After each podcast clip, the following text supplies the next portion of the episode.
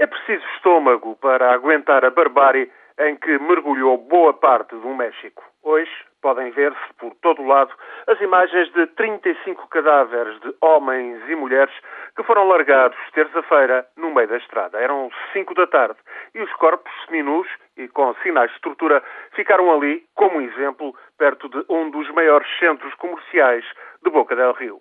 Estes mortos dos arredores do porto de Veracruz eram membros dos Zetas, um dos principais gangues do tráfico de droga na costa do Atlântico. Os Zetas, por sinal, foram responsáveis pelo pior massacre deste verão, quando mataram mais de 50 pessoas ao incendiarem um casino na cidade de Monterrey, no norte do México. A guerra contra a droga, que o presidente Felipe Calderón proclamou faz cinco anos, não dá, pois, qualquer sinal de abrandar.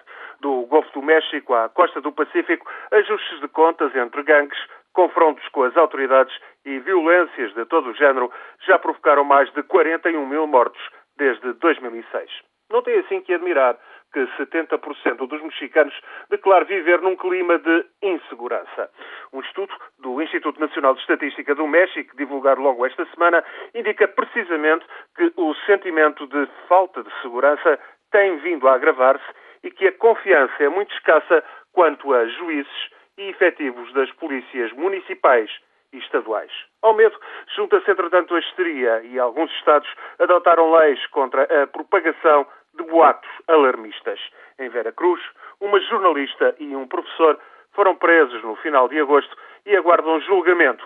São acusados de terrorismo e sabotagem por terem divulgado no Twitter e no Facebook notícias falsas sobre um alegado confronto armado.